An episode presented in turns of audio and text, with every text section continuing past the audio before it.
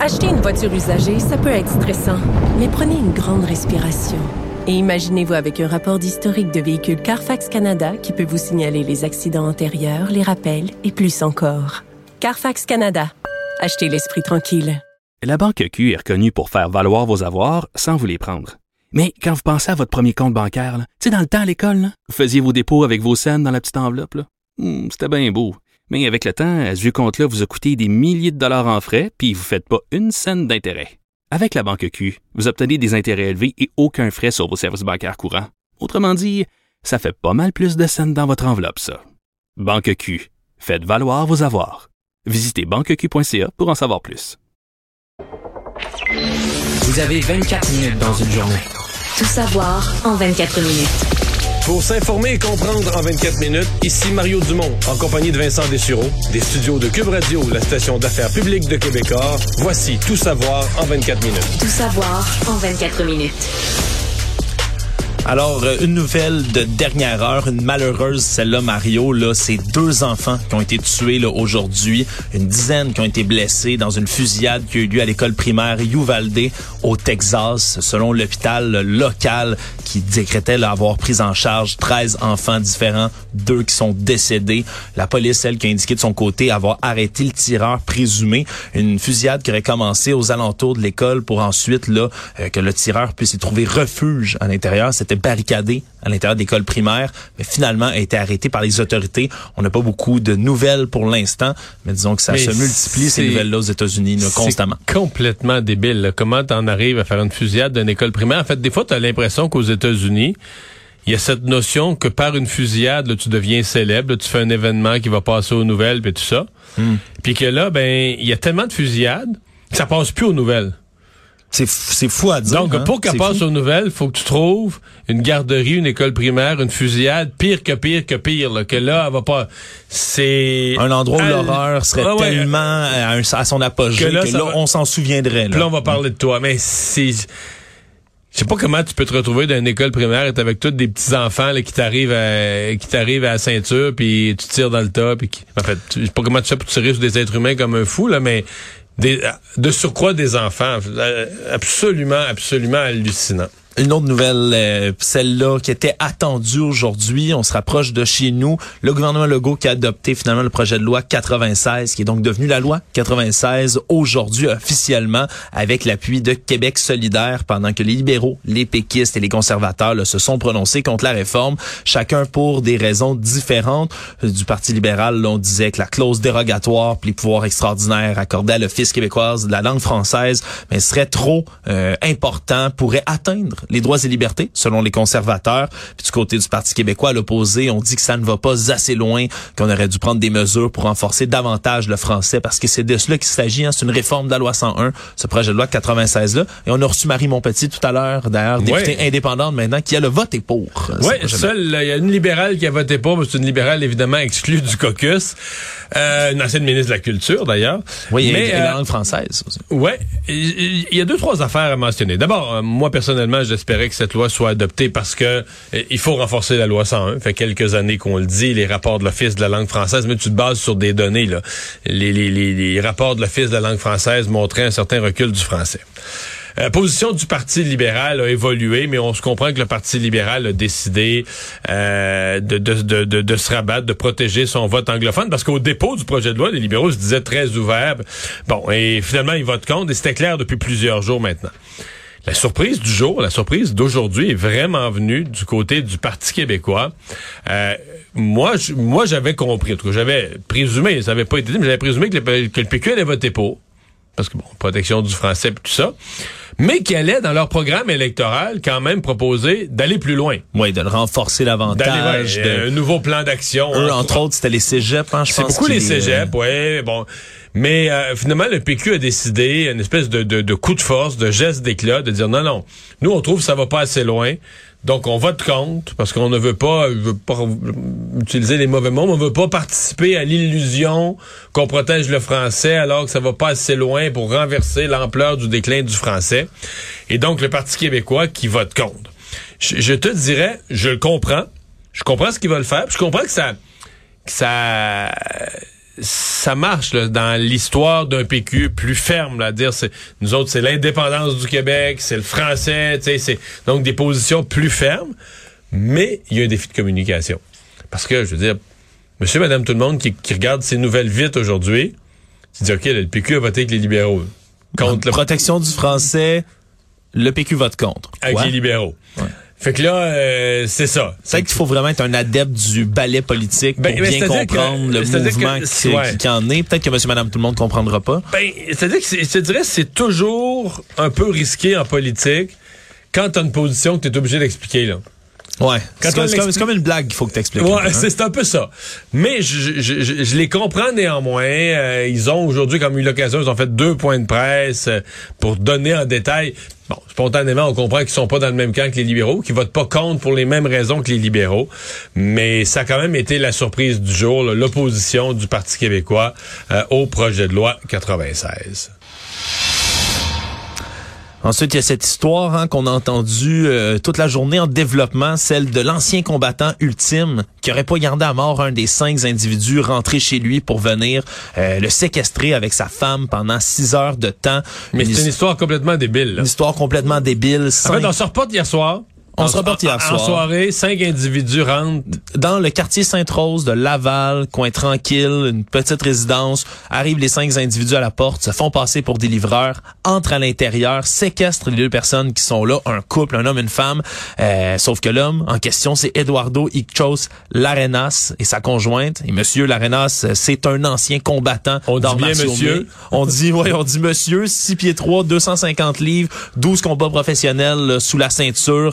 Et Non, même à- mais c'est une... mm, Tu sais, je veux dire, le gars est, est- est carré, carré, ses bras, ses biceps, ses épaules. je veux dire, Pensez à l'illustration, là, en plus il est tatoué, il est, il est- il est énorme. Là, vraiment, c'est un gros un gros gaillard, hein, tout de même, gros gaillard. Et lui est séquestré pendant six heures avec sa femme.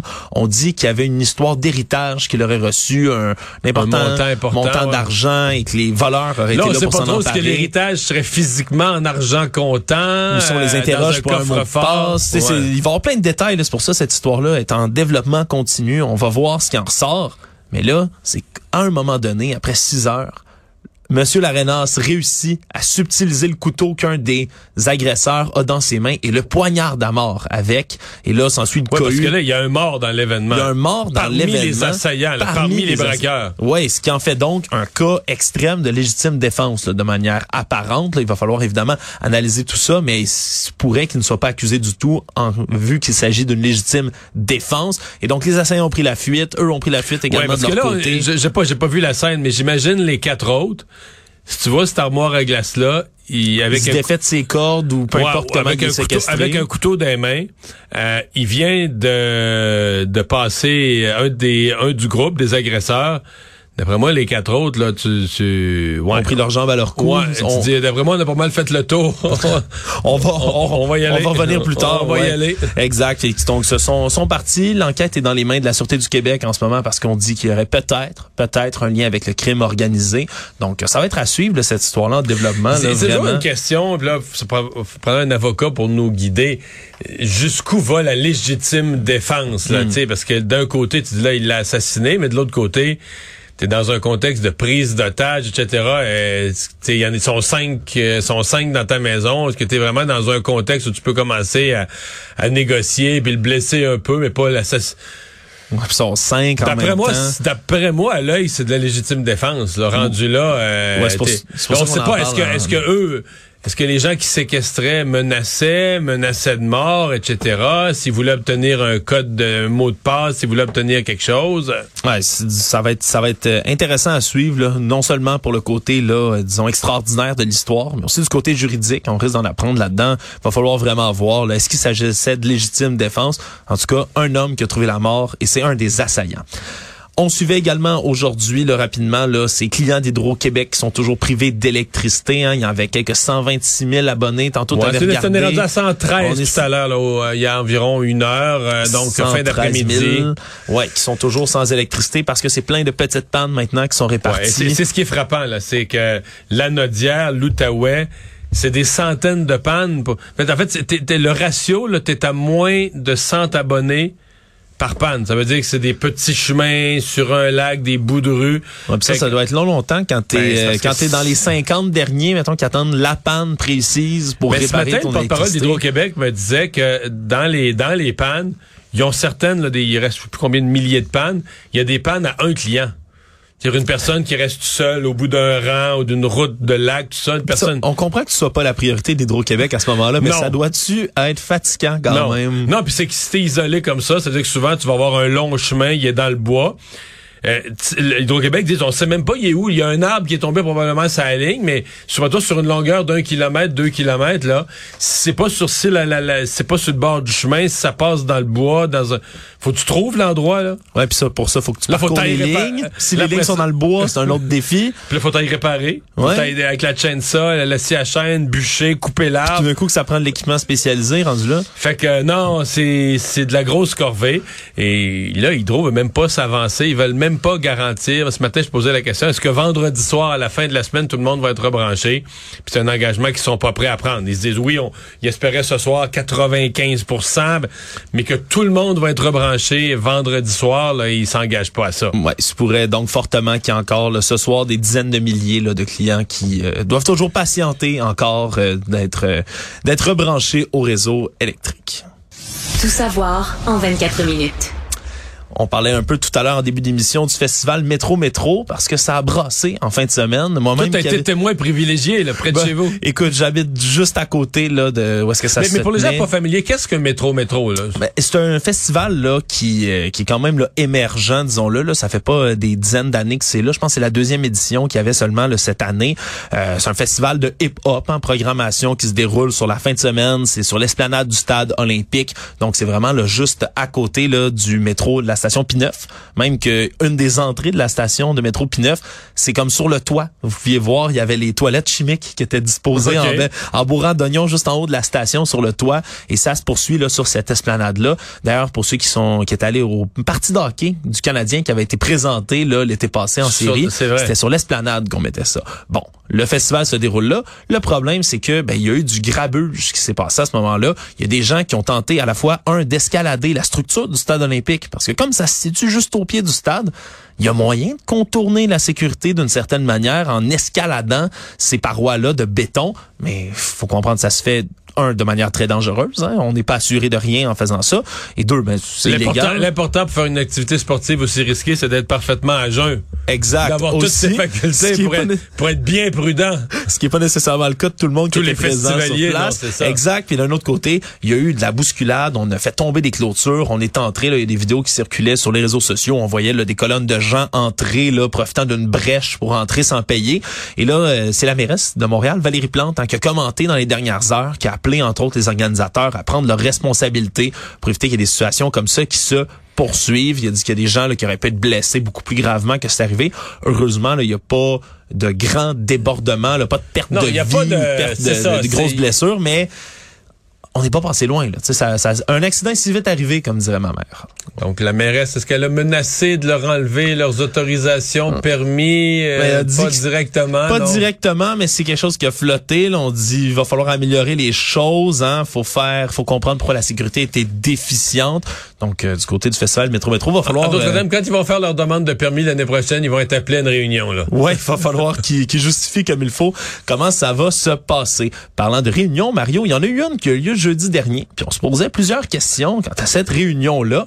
Une qui a eu lieu par, entre Éric Girard, hein, notre ministre des Finances au Québec, et Gary Bettman, le commissaire de la Ligue nationale de hockey, À New York, au bureau de la Ligue, là. à New York, Et ça au s'est bureau de la passé jeudi, si je me trompe pas. Jeudi on a essayé, on a essayé à l'émission, on avait invité le ministre Girard, on Oui. voulait l'avoir jeudi, on voulait le revoir vendredi pour un peu avoir son bilan. Mais il voulait pas vraiment parler, mais là aujourd'hui à l'Assemblée nationale, tous les journalistes l'ont euh, l'ont euh, Interpellé coincé, coincé à l'entrée du Salon Bleu. Ouais, puis il a dû répondre. et Il a dit qu'il y avait eu droit à une très bonne rencontre avec Gary Bettman, donc euh, à New York, en disant que le retour des Nordiques est définitivement envisageable, du moins à long terme. C'est les mots qu'on va retenir. C'est long, c'est le long terme. C'est long, le long terme, surtout Ouais, à long terme, pas. là, je vais être mort.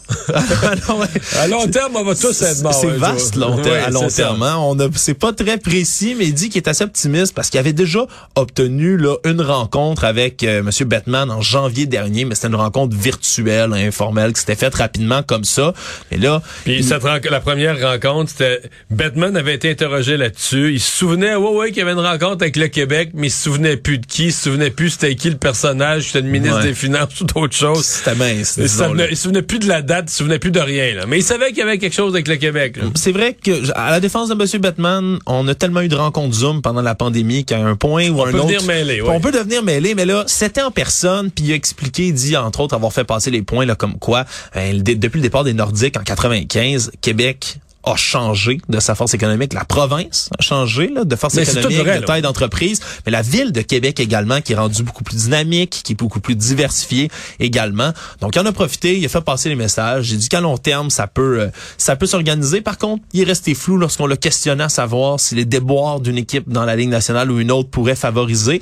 Évidemment, on a pointé les Coyotes de l'Arizona de manière peu voilée. Il a refusé de, de, de préciser là, si une équipe là, en particulier était visée si j'avais euh, si j'avais un conseil pour ceux qui veulent avoir une équipe de hockey à Québec, dont le ministre Girard, c'est de la minute que Gary Bettman va lever les feutres, prendre sa retraite, quitter, être congédié, être peu importe, le prochain, là, là, ça vaudrait vraiment, vraiment la peine d'y présenter un dossier, une carte de visite de la ville de Québec. euh, Euh, l'inviter à Québec, donc à faire voir les Québec, installations. ouais. Mais euh, Batman, euh, pff, écoute, moi j'avoue là que le, le- le dernier clou dans le cercueil, dans mon esprit là, qui est accepté que les Coyotes de Phoenix aillent jouer dans un aréna communautaire.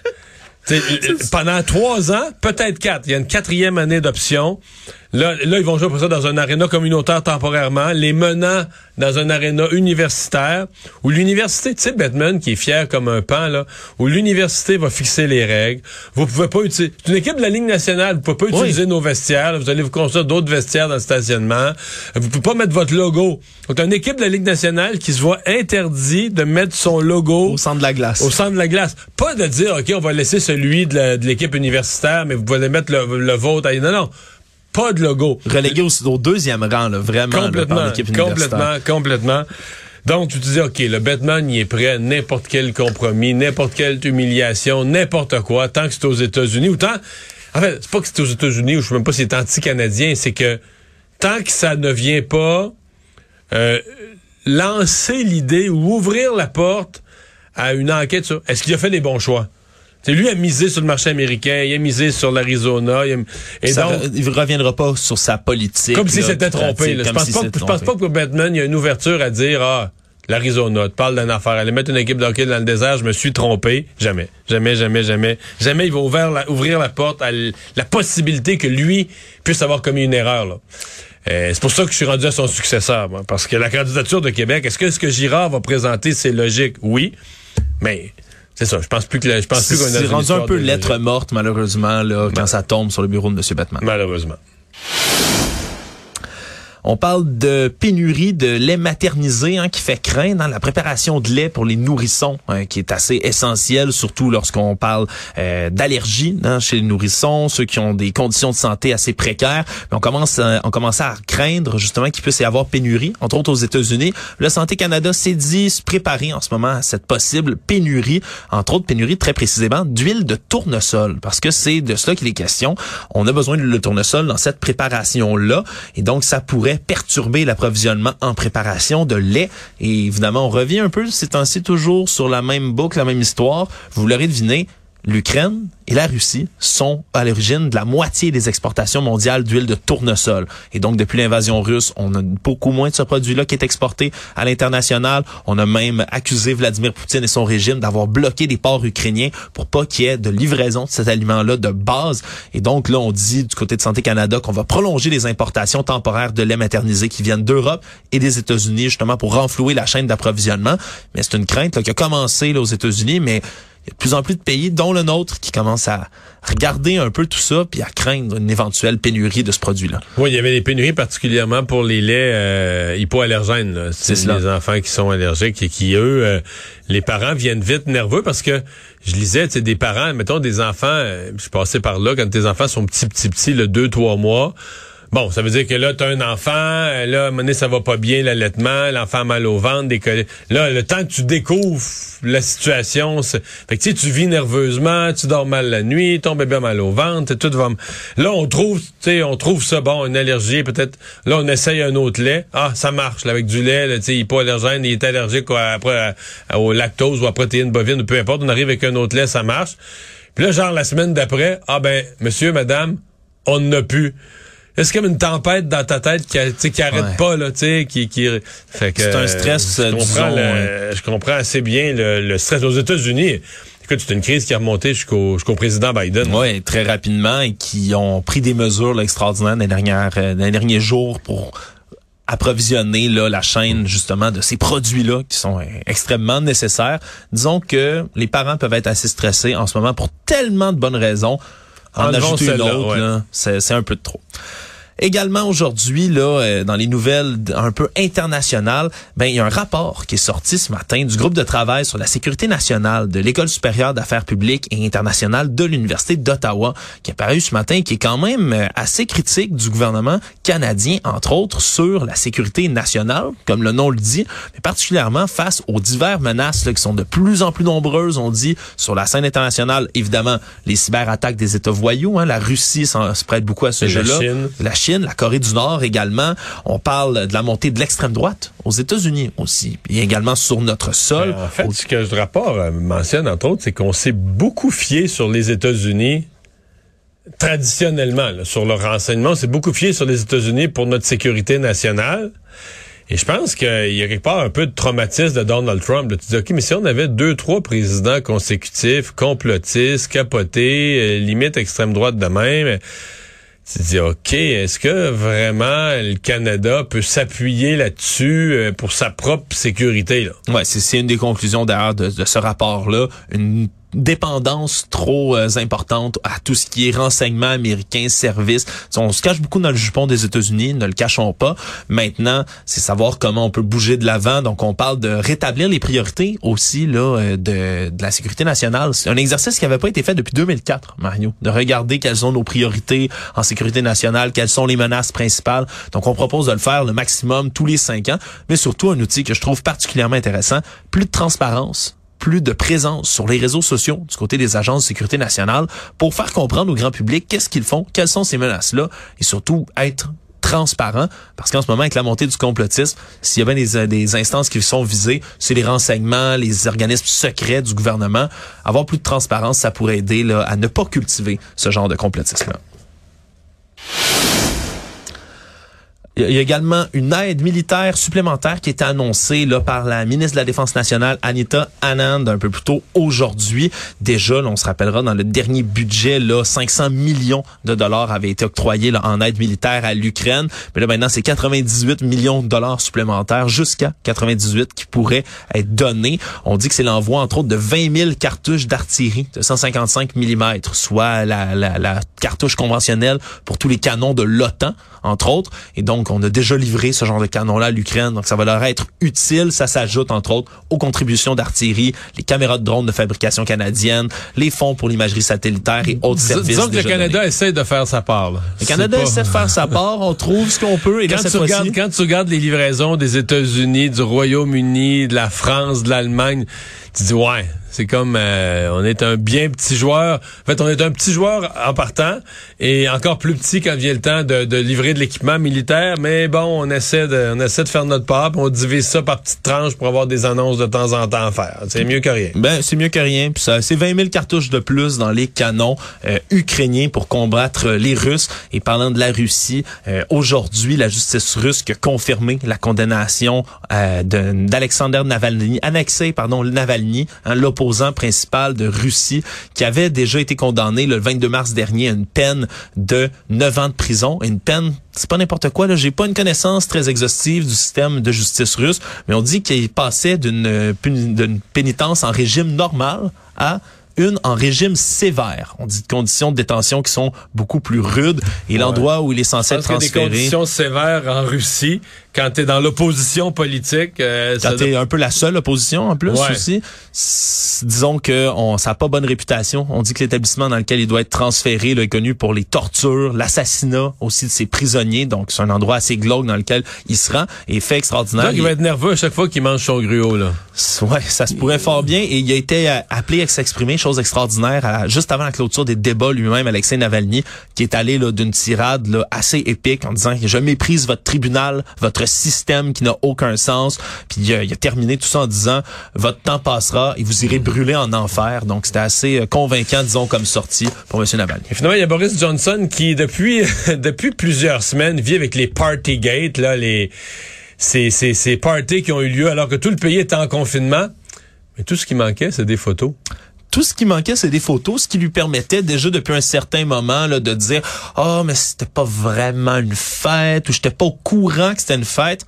Ben là, des photos, il y en a. Il y a des photos qui ont été publiées de lui, un verre à la main devant une table avec des bouteilles de vin, de la nourriture et tout, à Downing Street en 2020. Et tout ça survient juste avant là, la publication du rapport sur le Partygate, justement.